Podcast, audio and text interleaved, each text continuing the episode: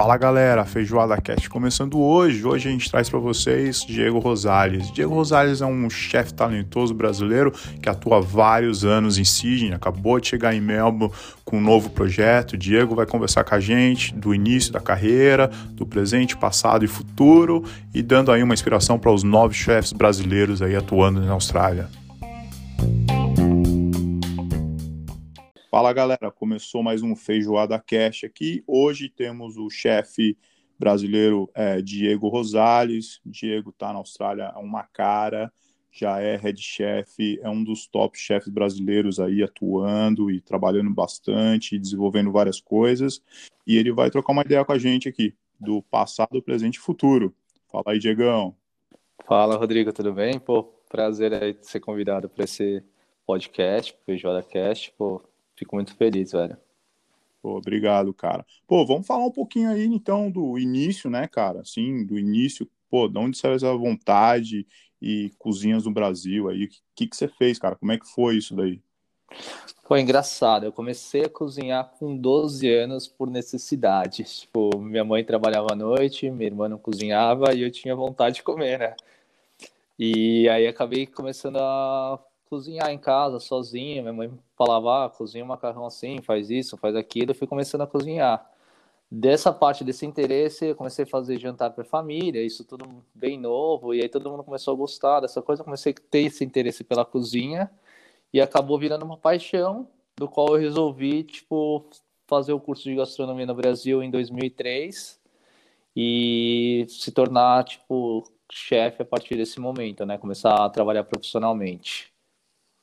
Pô, legal, legal. Bom, assim, que vem de casa, né, cara, essa vontade. E, pô, eu também tive influências da minha bisavó, assim, de ver aquelas mesas de natais, assim, amazing, né? E, pô, são as lembranças que eu tenho, assim, do, do início, na verdade, quando vem comida, assim, na minha frente, e de um jeito prazeroso e bonito de se ver.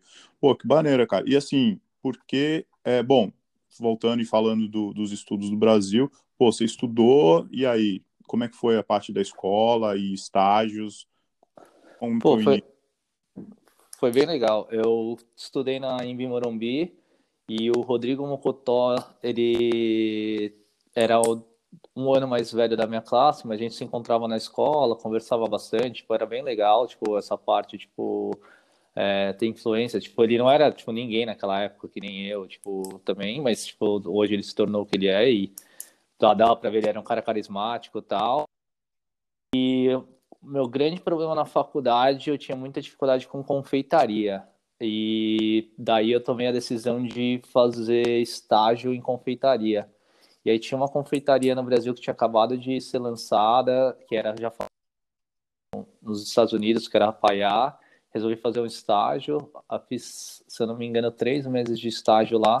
E foi quando eu comecei a ter um pouco mais de interesse por essa área e eu acabei me formando, tipo, trabalhando com confeitaria a partir desse momento. Hum, a partir do momento que eu larguei o estágio, eu comecei a fazer uns doces em casa, comecei a vender para os cafés na região perto ali do, da onde eu morava. E aí o Flávio Federico, que é um pastry chef famoso no Brasil, acho que é um dos melhores brasileiros pastry chef, viu meus doces num café que ele almoçava e me ligou para eu trabalhar junto com ele. Lá eu trabalhei dois anos e meio com ele. E.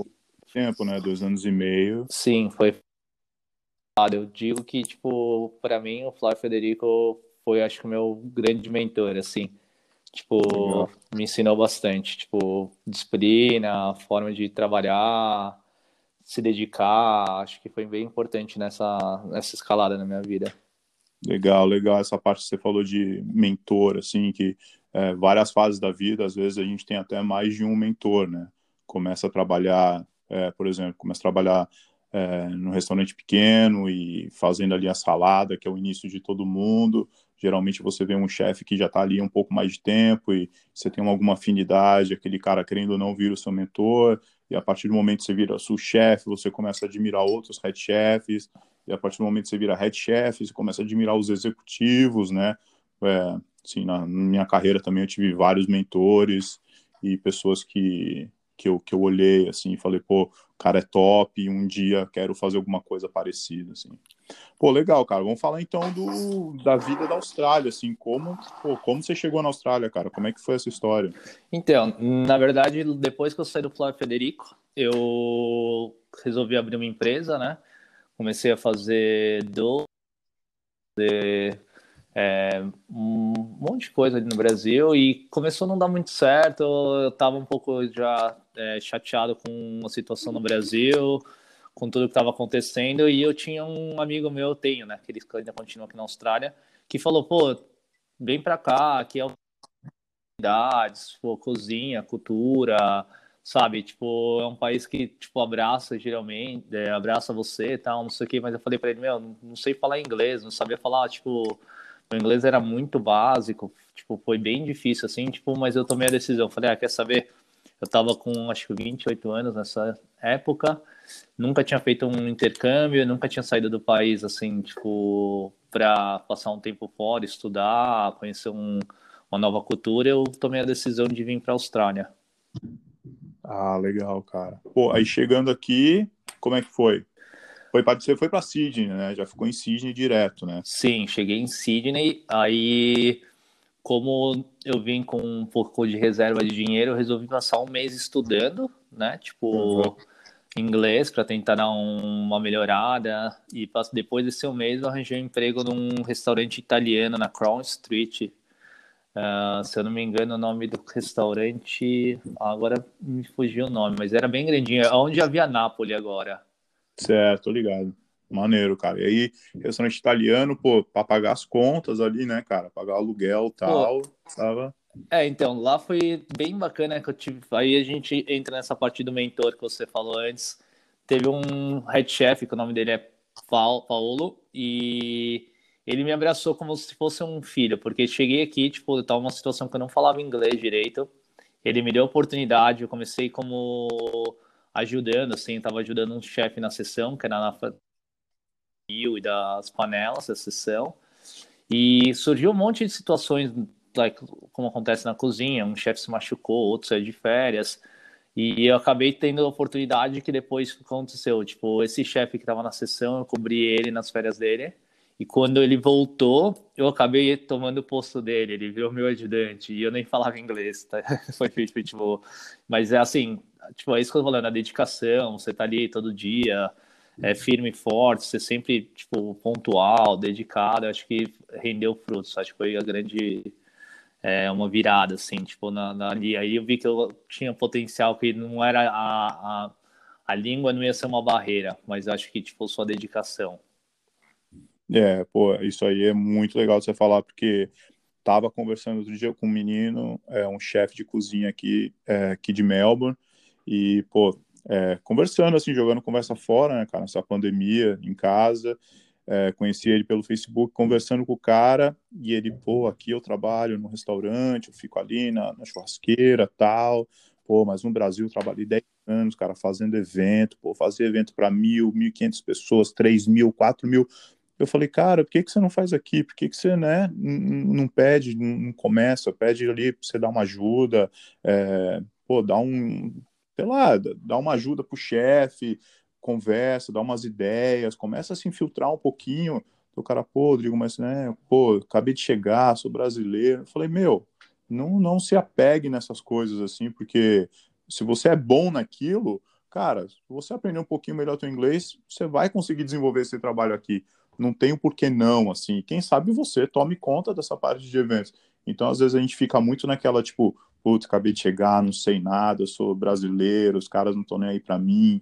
Pô, botar as caras para bater aí é tudo nosso, né, cara? Tem oportunidade para todo mundo, assim, no final das contas. É, vou falar, eu, tipo, no Brasil, eu tinha uma situação, claro, que a, a língua te ajuda, então você consegue desenvolver melhor. Quando eu cheguei aqui, eu tinha dificuldade da, da, da, da fala, da linguagem, né? E, tipo, sabe, eu tive, chorei nesse restaurante eu trabalhei durante seis meses, eu chorei acho que duas vezes na cozinha por é, não conseguir me expressar, mas não foi isso que fez eu desistir, entendeu? Porque eu sabia que eu tinha capacidade, que eu sabia o que eu estava fazendo, que a barreira da linguagem ia ser só por um tempo uh, determinado, sabe? Tipo, não é uma coisa que vai te fazer é, parar. Se você, você tem que ter, lembrar que, tipo, querendo não, você tá na cozinha, você tem que matar um leão a cada dia ali. Tipo, indiferente de se é o problema a barreira da linguagem ou se é o problema da, da, da comunicação ou se você não sabe fazer aquilo, tipo, você vai aprendendo. Todo dia é uma, uma, uma coisa nova, sabe? Tipo, acho que foi, foi bem isso. Esse, esse, esse lado me tornou, tipo, acho que foi quando eu deixei um, um cozinheiro para ser um amante, assim, que eu recebi, percebi realmente que era aquilo que eu queria fazer da vida, assim, eu já tinha uma longa carreira no Brasil, mas, sabe, você sempre fica na dúvida, e eu falei, não, tipo, é isso que eu amo, indiferente, tipo, dos problemas que eu enfrentei naquele momento, foi muito difícil durante esses seis meses, tipo, porque eu não falava inglês direito, eu não conseguia me comunicar, o pessoal, coisas simples, vai, dando exemplo, falava, ah, Diego, vai pegar beterraba, tipo, em inglês, aí eu ia lá, voltava com uma caixa de morango, assim, tipo, dando um exemplo, tipo, fictício, mas, tipo, e aí os caras começaram a me xingar, e era restaurante italiano, e sabe que italiano geralmente é um pouco mais é, grosso, né? Então me xingavam é. de todas as formas, era, era bem, bem, bem, bem difícil, assim. Até que o dia é. que um dos chefes tacou uma treina no meu pé, e, tipo, e aí eu fiquei, tipo, sabe, super abalado, mas nada que no outro dia eu fui trabalhar e falei, não, eu vou vencer isso, vou, isso daqui vai ser importante para mim, acho que tem que passar por isso mesmo, tipo, é. dessas dificuldades. É, eu passei também por, assim, panela caiu fervendo na minha perna e no dia seguinte eu tava lá. Querer é o poder, né, cara? Tipo, se você precisa ver que ali tem um futuro, acredita no teu trabalho, pô, essas coisas assim, você bate no teu ombro e você sai jogando bola, né? Eu não me importo. Assim. Sim, não, certeza. Então, pô, aí vamos falar um pouquinho do, do, seu, assim, não do seu currículo, mas toca aí nos restaurantes que você passou e tal. Vamos, vamos falar um pouquinho dessa parte. Pô, aí, uh, por necessidade, eu saí desse restaurante italiano, fui trabalhar num restaurante italiano em Cude, que era bem pequeno, era um restaurante familiar. Mas também, é o que eu falei, pagou minhas contas e nesse meio tempo eu também tava, é, mesclava trabalhar no iceberg. Então eu fazia um shifts, tipo no iceberg três, quatro vezes na semana trabalhando nesse restaurante italiano. No Iceberg foi uma, uma boa experiência. Digo que foi uma boa e uma má experiência, porque acho que o emprego certo na hora errada, pois aí teve a, a, a, barreira da linguagem também, era uma oportunidade ótima, e eu não consegui desenvolver o trabalho, tipo, da forma como eu gostaria. Tipo, lógico, a gente sempre se cobra, mas assim, e, e aí eu tive a necessidade também de ter trabalhar mais com aquela coisa quando você chega, você precisa pagar a escola. Uh, eu tinha eu e minha esposa aqui, eu tive que trabalhar, eu tive que me dedicar, eu tive que escolher entre a parte do, financeira e a parte do emprego, do qual era o meu emprego dos sonhos, e eu tive que optar pela parte financeira. Então eu tive que largar o iceberg, tive que focar italiano em CUD que era o que na época estava me dando mais dinheiro e estava me dando muitas horas. Eu trabalhava 70, 80 horas na semana nesse restaurante. E é. então foi uma decisão bem difícil nesse momento, porque eu sabia que eu tinha uma grande, uma, uma grande chance de aprendizado, uma grande chance de, de, de, de desenvolver algo legal naquele restaurante que era o Iceberg, entendeu? É, bom, isso aí também, assim, vários caras, assim, que né, tem o emprego dos sonhos, mas não é o dinheiro dos sonhos também, e a gente sozinho, tendo que né, dar aquele suporte em casa, às vezes a gente faz as escolhas pensando na, na razão mesmo e deixa o coração um pouquinho de lado. Mas é, pô, é normal, é isso aí. E aí, pô, iceberg, e depois do iceberg, como é que foi? Depois do iceberg, eu fui pro The Grounds, trabalhando no Potting Shed. Foi The Grounds isso né, tal. Pô, The Grounds foi assim, em 2012, eu lembro que The Grounds era, acho que tava top 10 cafés de melhores cafés, assim, in do mundo, né, cara? Pô. Sim, era, era uma coisa bem bacana. Foi, tipo, acho que uma experiência bem bacana e foi lá que eu te encontrei também, né? Então, tipo, foi, começou, a gente começou a se conhecer e começou a trabalhar junto, né? É, desde, a, desde quando eu comecei, eu entrei aqui para cuidar da, na parte de iniciar a parte do Pouring Shed, pô, eu sabia, assim, na hora que eu vi você e vi o jeito que você trabalhava e, pré-release e todo o desenvolvimento de. Você ficava muito na parte de sobremesa e de eventos, né, cara? Mas você e o francês, pô, era nítido, assim, cara. Vocês dois dominavam essa parte e especialmente parte de eventos que é muito importante em, na Austrália, que né, se gasta muito dinheiro, existe muito, muito investimento, muito profissionais. Eu via que vocês dominavam, assim, era muito legal ver vocês dois trabalharem, muito legal.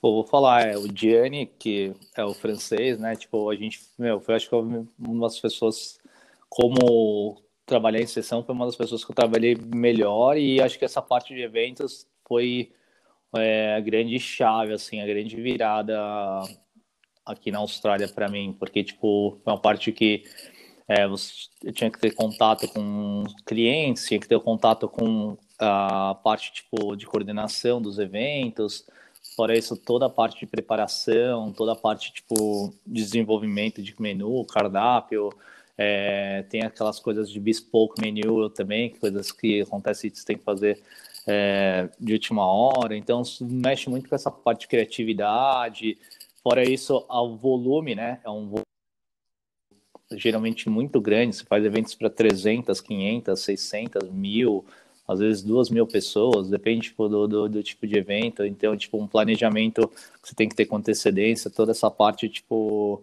foi bem bacana. E eu acho que a experiência no, no, Grounds, acho que trabalhei quase dois anos, foi de um grande aprendizado lá. É, no The Grounds, essa fase aí, meu, quem viveu, viveu, né? Pô. Pô, domingão a gente fazia quase 4 mil, né, cara? Se juntasse ali a parte do café e barbecue e o, e o restaurante ali, o bar, o Point Shed.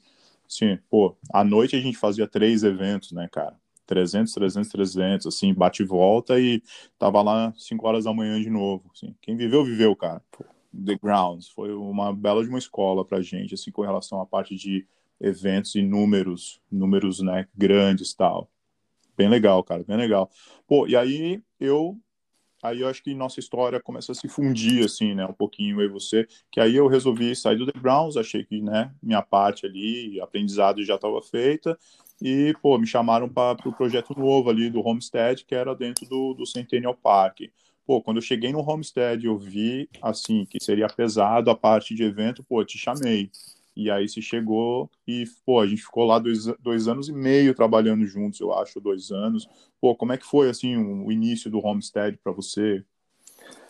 Eu acho que foi uma experiência bacana, mas um começo difícil. Vou falar que a gente teve que implementar toda a parte de menus, a parte de logística, trabalhar com a parte de coordenação. Foi todo um projeto desenvolvido do começo, né? A gente chegou, tipo, não tinha um, uma coisa muito sólida foi uma criação, tipo, você junto comigo, a gente, tipo, desenvolveu os menus, sabe, colocou a parte de, de uh, como que eu posso te dizer, uh, tipo, contratar pessoas, treinar, toda essa parte, tipo, de logística do restaurante, foi tudo, foi tudo a parte é um pouco difícil, né, tipo, de, de, de daquele começo que é você tem que se dedicar muitas horas, longas horas, trabalhar tipo das seis da manhã à meia-noite, no outro dia sair de novo na cozinha, às, às, vezes trabalhar sete dias sem, sem folgar, um mês, dois meses, até a coisa começar a se encaixar, mas eu acho que foi tipo uma grande virada na, na tipo, na nossa vida, na minha vida, por exemplo, o Centennial Homestead, tipo, vou falar que foi a melhor coisa que aconteceu na minha vida, para ser bem honesto. Legal. Pô, assim, foi muito bonito de ver dos números que a gente fazia num domingo, quando a gente chegou, e assim, pelo menos no meu último final de semana lá, e eu lembro que eu, quando eu cheguei, que antes de você a gente fazia, tipo, uma function a cada duas semanas, Pô, no meu último dia lá, naquela semana, tinham 14 functions na semana, né, cara? E assim, não era nem época de function, de festas. Imagino, pô, depois que eu saí, né, resolvi você a, a buscar outros caminhos para mim, numa parte mais administrativa da cozinha, e você, cara, se tornou o head chef e levou, assim, o homestead pro, pro, pro céu, né, cara? Assim, o céu foi o limite para vocês. Me conta aí dessa parte de, pô, você se tornou head chef ali, tomou as rédeas, eu acho que foi tipo um grande desafio, assim, porque você saindo, teoricamente a gente tinha aquela. A, dizer, aquela química, né, trabalhando junto, tipo, nunca, nada é perfeito 100% do tempo, a gente tinha aquelas, aquelas discussões, mas sempre foi pro bem do, do, do business e sempre foi, e vocês largando, saindo é, de buraco ali, né, e aí eu tive que, que tomar a frente do Homestead. Vou falar que, assim, foi difícil o começo, uh, mas foi uma coisa bem prazerosa. Vou te falar que eu sou bem feliz com o que eu consegui atingir ali, consegui manter a consistência, o, como você falou, a partir dali o business, em dois anos, o business quase dobrou de volume de dinheiro, tanto do restaurante quanto a parte de function. Então, o restaurante fazia em torno de 4 milhões de dólares ao ano. A gente, quando eu saí, eu saí agora em março de 2020, a gente estava fazendo 8 milhões de dólares no restaurante, tipo, que é um bom, bom número, tipo, em, parte tipo, de function, no restaurante a gente fazia em torno tipo, de 1.500 pessoas, 2 mil pessoas tipo, no final de semana, junto com function, quiosque, restaurante, o à la carte menu, aí tem a parte dos grupos bookings também, então, tipo, e foi um, uma grande pô, uma motivação, assim, eu fico muito feliz com o que eu atingi ali. Eu acho que foi o meu ápice. Teve uma parte que foi a parte bem triste que a gente pode falar que aconteceu essa, essa parte da pandemia, né? Que por motivos como você está numa posição de tomar umas atitudes que teve a parte da pandemia com o coronavírus, eu tive que é, quase meu time que estava comigo há quase quatro anos, eu tive que mandar quase 80% do time embora. É, acho que a parte mais dura, tipo, na parte é, profissional, pessoal, assim, tipo, como se fosse uma família, né? Tipo, é, foi muito difícil ter que olhar na cara de todo mundo e falar para eles, olha, infelizmente a partir de amanhã vocês não estão, principalmente os casuals, né? Tipo, tinha bastante brasileiros, chefs, que eu dei a oportunidade nem nem nem cozinhavam, tipo, porque a gente sabe se apega aquela pessoal aqui com a história, a gente tem aquele relacionamento e aí você olha para para as pessoas que deu a oportunidade quatro anos atrás que começaram a estudar, é, fizeram é, commercial cooking, tipo, e aí se você vê que se apaixonaram pela coisa e ter que falar para eles do dia para noite, tipo, e eles também têm sonhos, né? Tem aquela coisa da ambição de querer ficar na Austrália, de pegar o sponsor, de estar tá fazendo a escola para pegar o visto no futuro. É uma situação bem difícil, viu, Rodrigo? Pô, cara, eu, assim, essa parte de quando falaram pra gente, bom, a partir de amanhã é só a gerência que tá trabalhando, a galera pode falar para ficar em casa, não precisa mais voltar. É, foi um dos dias mais difíceis dentro do hospitality para mim, assim. É, não gosto nem de lembrar, cara. Pô, mas é muito legal que no Homestead eu lembro que você pegar os meninos, os kit hands, assim, você dava prioridade aos kit hands que tinham vontade, pô, cara queria, começava a fazer um cursinho ali de, de cooker e você já dava oportunidade na cozinha, né, cara? Pô, muito legal, cara. Assim, Homestead foi uma escola pra gente, é, no Centennial, né, no, no meio do parque, assim, no coração de Sydney, um ícone, né, cara? Domingão, as famílias, os australianos, né, cara? Porra, era muito legal, muito, muito artista ia, vários chefes iam também tomar café, cara. Quantas vezes a gente, né, se bateu ali com Sassuya e tal, pô, muito legal, cara. É, bom, tocando na parte, assim, da pandemia, né, cara? Tipo, o que que você vê do futuro, cara? Futuro pro hospitality, o futuro para restaurante, takeaway, né? Toda essa parte de function, pô, que agora mudou, né? Com social distance e tal. O, o que, que você imagina, cara, do futuro? O que, que o Diego Rosales pensa e como é que vai ser essa nova pegada de 2021 para frente, cara? Eu acho que ainda tem muita coisa para rolar, né? Com essa a situação agora, a gente não consegue ter um, uma imagem, tipo, é, tipo, clear do que vai acontecer para a hospitality, eu acho que vai mudar bastante coisa. Eu acho que essa parte de takeaway, de comida de takeaway, vai ser um futuro promissor. Que quem provavelmente investir nessa parte, porque e mudar um pouco o aspecto do takeaway, deixar de ser aquela coisa que, tipo, que você olha tudo jogado, sabe? Tipo, ter uma aparência. Eu acho que vai ter uma concorrência maior. Como todos os cafés, todos os restaurantes estão fazendo isso, as pessoas estão se dedicando. Então, acho que vai desenvolver um novo mercado nessa área. E eu acho que um mercado, tipo. E a parte de function, eventos, é. Tipo, teoricamente agora tem que ter essa social distância. Eu estava conversando com o pessoal, os gerentes do, do Centennial Homestead, tipo, que é bem difícil fazer os eles estão começando a ter os eventos lá de novo, tá falando que é bem difícil a situação, porque tem que tentar manter todo mundo sentado, não pode se levantar, não pode ter contato, não pode as pessoas ir no banheiro ao mesmo tempo, tipo, então para ter um controle, tipo, acaba acho que criando também o evento não deixa de ser uma coisa prazerosa, assim, aquela coisa que tipo, as pessoas têm a liberdade, aquele momento de celebrar, ser o momento mais importante da vida da, da tipo, da pessoa que está casa, ca, casando, ou sabe, que você está fazendo um evento corporativo para reunir todo o pessoal que trabalha na sua empresa. Eu acho que vai ter uma mudança, é, e eu acho que o comportamento das pessoas, entendeu? Eu acho que a, a gente vai sofrer um pouco para se adaptar para o futuro.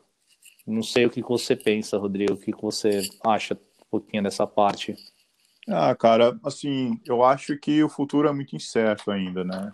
É, pô, a gente em Melbourne, a gente tá em lockdown 4, né, cara? Tipo, a gente não pode sair de casa é, antes das nove da manhã e não pode voltar para casa, é, que horas? Às oito, né?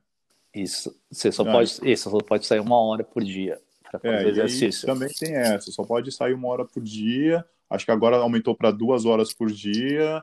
É, o exercício só pode andar, acho que é, sozinho ou com duas pessoas, tal. Cara, eu não sei. Eu, para mim ainda está muito incerto do que está rolando. Eu sei que a única coisa que está sobrevivendo é a parte de takeaway mesmo. É, todos meus amigos de hospital, todas as pessoas que trabalhando comigo na cozinha, todo mundo está em estudão ou realmente está desempregada. É...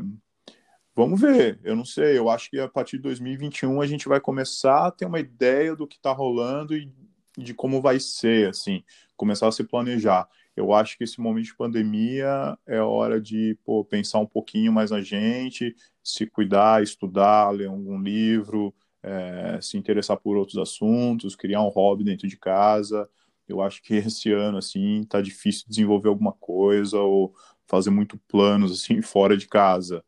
É, eu espero por dias melhores, né? Porque realmente foi muito difícil 2020 para o hospitality. A gente já veio daquela história do bushfire, das queimadas na Austrália. 2020 foi, assim, uma das piores queimadas que teve na Austrália. É, milhões de animais silvestres morreram é, muito dinheiro foi injetado, né, para tentar recuperar, várias casas queimadas, coisas que os australianos, assim, a gente não vive desgraça aqui, né, Pô, é um país, assim, primeiro mundo top, então quando acontecem algumas essas coisas, mexe muito com a cabeça dos australianos, e aí, a, a pandemia. Pô, quando veio a pandemia, eu ainda tava, eu ainda tava em Sydney, e eu vi o quanto o restaurante estava sofrendo, o, quanto, o volume, assim, cara, a gente tem muito turístico, é, nosso em Sydney é um, ponto muito forte é turístico vindo da Ásia, né? China, Japão. Eu trabalhava ali numa steakhouse no, e no restaurante mediterrâneo, então a gente tem muita carne. Eles vinham para experimentar a carne australiana, o canguru, tal. E eu vi o quanto diminuiu. Então, o restaurante, os restaurantes já estavam sofrendo muito, cara. E depois, com o vírus, assim, virou um ghost town, cara muito pouca gente. Se a gente fazia 500, a gente começou a fazer 100 pessoas na noite. É, pô, bem difícil. Então, por isso que eu acho que ainda tá difícil de ver o futuro. Assim, poucos sobreviveram, né? Tem muita coisa já fechada que, assim, não vai reabrir. Tem muita coisa que já tiraram. Eu vejo, as, as cozinhas já estão fora do, dos ambientes tal, mas vamos ver no que vai se tornar, né? Porque ia ser muito difícil, cara, ver essa cultura, especialmente em Melbourne aqui, de café, de dine out, né? Pô, em Melbourne ninguém cozinha em casa, né? As cozinhas dos apartamentos aqui são tão pequenininhas, porque aqui em casa a gente só faz lanche, a gente come mesmo na rua, a gente come em restaurante, em lanchonete, a gente pede takeaway, a gente come nos quiosques, então ia ser muito triste, cara, ver essa cultura realmente se transformar e, e diminuir muito. Espero por dias melhores, cara. Isso que eu posso falar hoje, assim. Não sei o que vai ser, cara. Espero por dias melhores e espero que, pô, a geração de chefs que vem, a galera que realmente que já fez o cookery, investiu essa grana, é isso que eles querem fazer. Eu espero que, pô, venha uns dias de glória aí, venha uma luz no sol, venha, venha os empregos voltem de uma talvez de uma outra forma, mas que, que a chama não se apague, assim, sabe? É, eu acho, só pegando um gancho do que você falou agora, é, eu acho que ao mesmo tempo que tem essa parte tipo, de toda a crise, eu acho que dentro dessa crise cria-se oportunidades. Então, como você falou, que vários lugares vão fechar, mas eu acho que no futuro, tipo 2021, talvez vão abrir novos lugares, que estão estudando, que tipo, tá tudo fechado, vão precisar de chefs. E eu acho que é nesse momento que tipo a galera que investiu no curso, que vai fazer o diferencial, de aproveitar essa oportunidade de pensar que pode ser tipo uma grande oportunidade para ele é, crescer, de desenvolver, porque vai ter essa necessidade vai ter mão de obra, tipo quando as coisas voltarem ao normal. E a gente sempre teve esse problema de mão de obra, de chefs aqui na Austrália. a gente está na cozinha aqui há bastante tempo e eu acho que essa, essa dificuldade no futuro a próximo, quando a coisa aqui provavelmente em Melbourne eu já vejo essa situação em Sydney que eu tenho algumas pessoas que eu converso assim diariamente e eles falam que tipo tá difícil de encontrar chefe que estão pagando melhor já então, acho que é aquela coisa, se você estiver preparado, mesmo com, com se você tem dificuldade de inglês, mas se você tem o conhecimento, tem os skills, eu acho que é o momento de aproveitar também, tipo, não pensar só na parte que traz essa parte ruim, entendeu? Tipo, da pandemia, que traz a gente ficar muito tempo em casa, fechado, sem, sem poder ter uma atividade, sabe? Que sua cabeça acaba ficando pensando em várias coisas ruins. Tipo, acho que tem que ver um, um lado positivo também da, da situação. Eu acho que, assim, eu tento manter minha, minha parte de saúde mental fazendo exercício, ao mesmo tempo criando meu jardim, sabe? Tentar eu tô tentando ler livros sobre outras uh, partes, tipo, para adquirir mais conhecimento, não só na parte de cozinha, mas na parte financeira, a parte de gerenciamento acho que é importante você sempre estar tá, é, se adaptando, né? Sempre estar tá criando. É, tipo, a vida te dá, vamos falar aquela, aquele linguajar, a vida te dá limões para você fazer limonada, né? Então, tipo, acho que é isso que, que faz o diferencial nesse momento. É, eu acho, assim, a gente conversou sobre isso antes, assim, quando a gente chegou aqui em Melbourne nesse início, eu falo, eu, sempre tive aquela ideia de tipo, quem sobreviver e quem sair do outro finalzinho desse túnel vai estar tá num, num shape melhor, vai vai ver uma coisa melhor, né? Quem sobreviver durante essa pandemia, a galera que não foi embora para o Brasil continua aqui, tem ainda o sonho, é, se manteve ativa, né? Dessa forma que você falou, é, ficar em casa, mas, né? mesmo fisicamente como mentalmente, sempre estar informado, saber das novas regras e conseguiu se manter financeiramente até o finalzinho aí, talvez janeiro, fevereiro, eu acho que tem coisas boas vindo. Não sei de que forma, né? Não sei de que forma as coisas vão reabrir e tal, mas eu acho que quem, assim, quem viver verá. Eu acho que as coisas vão melhorar sim e vão melhorar muito, né, cara? Vão melhorar muito. Sim, eu acho que sim, porque também, é como você comentou, a gente vive num país de primeiro mundo. É, a parte do governo, de infraestrutura, é, acho que vai vir muita ajuda também, né? Hospitality agora, tipo, eu vejo que a comunidade de hospitality está se unindo, os, os, grandes chefes em Melbourne estão é, conversando entre si, então acho que vai criar um movimento também muito bacana dentro desse, desse mundo para um se ajudar, para não deixar as coisas é, sabe? Porque os anos de, de, de, de trabalho duro para tipo uma pandemia jogar tudo pro alto, sabe? Tipo, então acho que as pessoas também vão ter aquele lado mais humano de, de, de sabe, de querer ajudar o local business, de querer, tipo, fazer, deixar o, o, o chefe que tem, vamos lá, dar o exemplo do cara do Ática, o cara tá fazendo takeaway para não fechar o restaurante, tipo, vendendo é, comidas, tipo, que teoricamente todo mundo pode fazer uma lasanha, uns pães, mas com um toque um pouco mais refinado. Então, eu tô falando, eu acho que é essa grande é,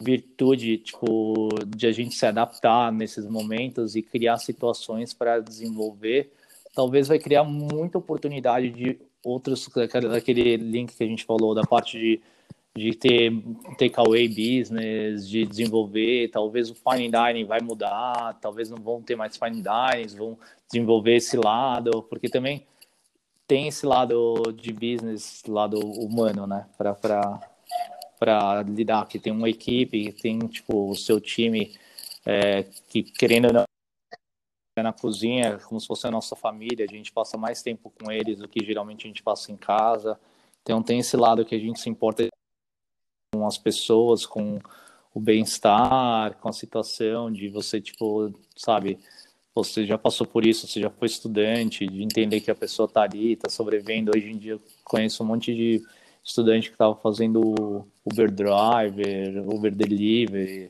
para sobreviver, estava cozinhando em casa, vendendo algumas porções. Então, tipo, eu acho que esses guerreiros vão vão vão se dar bem daqui para frente. Eu, eu concordo também, cara. Eu, eu penso do mesmo jeito que você. Passando essa fase aí, pandemia tal, bom, você veio para Melbourne, cara. Você foi convidado aí pela Galeria de Arte, pela Acme, para ser pô, o, executivo-chefe. Você tem um trabalho bem grande aí em 2021. O que, que você espera, cara? Você já tem alguma data para abrir, é, contratações, é, desenvolvimento de menus? Ou como é que está funcionando aí?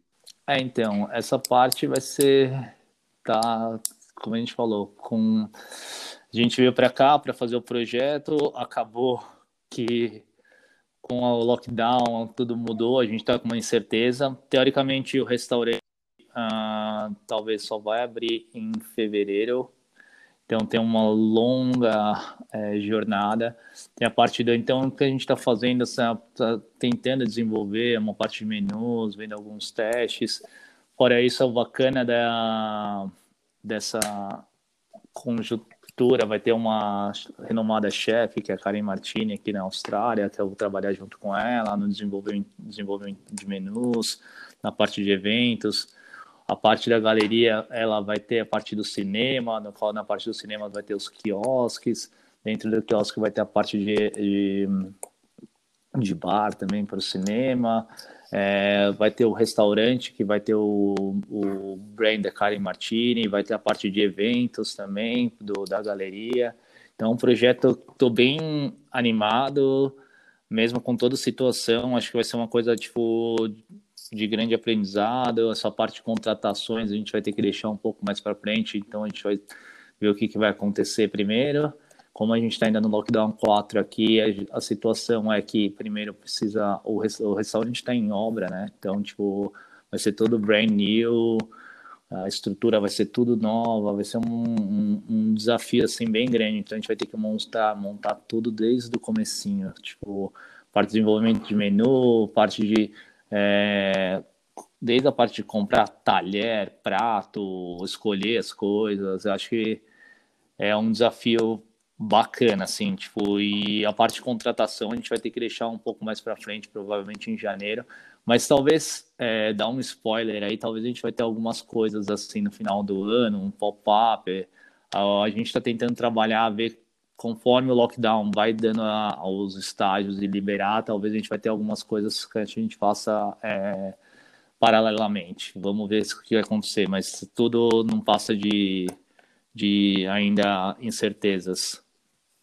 É, vivemos na incerteza. Mas, pô, muito legal. Deve ser um projeto, assim, absurdamente grande, né, cara? De muita responsabilidade ali no coração do CBD de Melbourne também. É, nossa, muito legal, muito show de bola.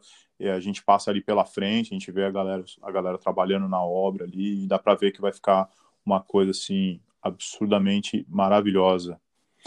Pô, Digão, quer falar aí, um, eu gostaria muito que você desse umas dicas, cara, pra galera nova, cara. Galera nova que começou na cozinha, é, pô, a brasileirada que chegou agora, o que tá vindo aí.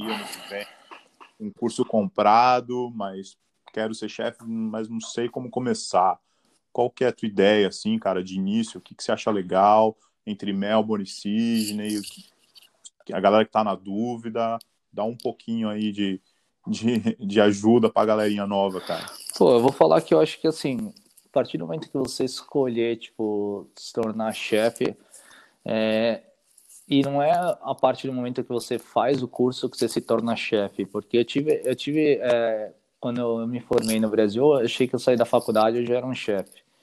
E eu só fui realizar isso que eu nunca virei, tipo, na verdade eu me considero um cozinheiro que tem um amor pela profissão. Eu acho que é isso que você tem que se reinventar toda vez, tem que ser persistente, você tem que se dedicar. Eu acho que, assim, é...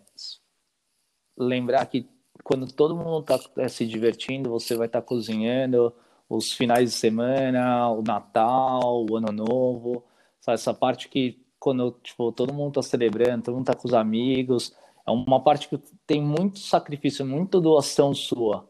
Mas se você realmente ama o que você faz, se dedicar e pensar que tipo aquilo é, vai te tornar uma pessoa melhor, por exemplo, as experiências que você tem com as pessoas na cozinha, tipo ainda mais aqui na Austrália, não falo só com os brasileiros, mas você trabalha com nepalenses, trabalha com indiano, trabalha com australiano, trabalha com é, pessoas do mundo inteiro, tipo e assim é, essa mistura, tipo esse desenvolvimento você acaba aprendendo muita coisa. É uma coisa, tipo, é, é uma coisa que não dá para é, ter é, noção do quanto é gratificante.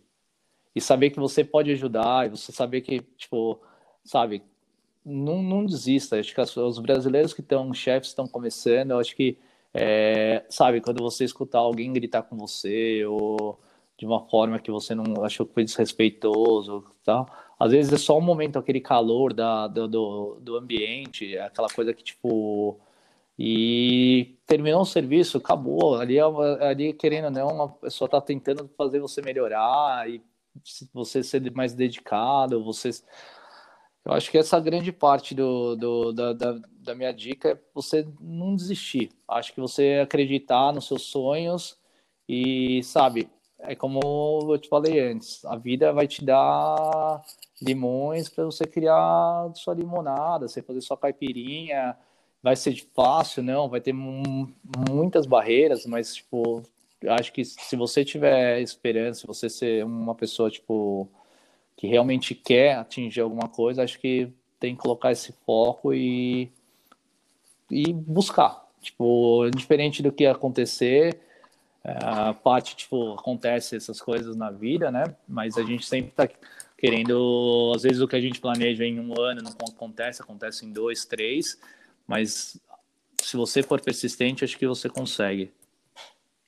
É, o nosso sonho, assim, que a gente chegou faz tanto tempo na Austrália, o sonho é poder sair e comer uma feijoada ali na esquina, né, cara? Porque é, tem, assim, tem tanto pouco chefe, tem tanto pouco pratos brasileiros circulando nos restaurantes, é, a gente gostaria que a cena da, da gastronomia brasileira fosse muito mais forte, tem muito mais espaço dentro de, da Austrália, Melbourne City, que é o que a gente vive neste momento. Eu acho que, tirando só o gancho, desculpa te interromper, mas tirando só o gancho do que você falou, é, eu acho que a gente tem que tirar a imagem da gastronomia brasileira, que é feijoada e churrasco. Essa que é a grande a sacada. Eu acho que a gente tem que mostrar, por exemplo, no Centennial, quando eu tinha os eventos tipo, de Natal, eventos de é, Dia das Mães, que a gente tinha os, a, a, o ticket vendido, eu sempre tinha um prato brasileiro no menu.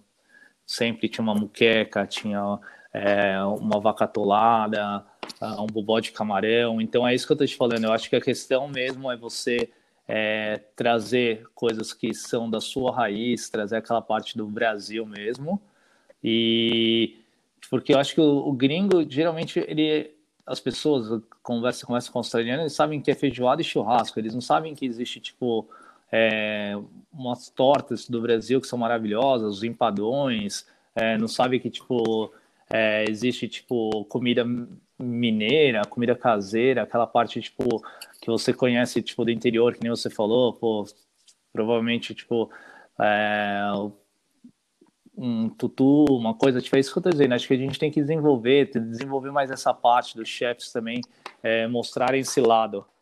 Não sei se está de acordo comigo ou não, Rodrigo. É, eu, eu, tentei vender meu peixe aqui, né, cara, falando do feijoada, que é o nome do cast, né, mas é mais ou menos isso aí, cara. Vou desenvolver a comida brasileira de uma forma que, que seja igual a grega aqui, né, cara? Aqui, em qualquer lugar, você tem comida grega, é, italiana, sim, chinês, todo mundo sabe quanto chinês tem, é, tailandês, nossa, cara, em por exemplo, seguinte, tinha muito tailandês, muito vietnamês, é isso que eu acho que falta muito, e tem muito espaço, que a gente não vê muita comida brasileira, assim, mas, né, quem sabe aí no futuro, com essa nova levada de chefes aí vindo, tal, espero que a parte de visto é, é, melhore, ajude um pouco mais, né, cara, os estudantes, porque escuto os amigos, é bem complicado né, nos últimos anos se tornou muito difícil o acesso para o visto de residente, ainda mais vindo pela gastronomia, vindo, vindo pelo cookery.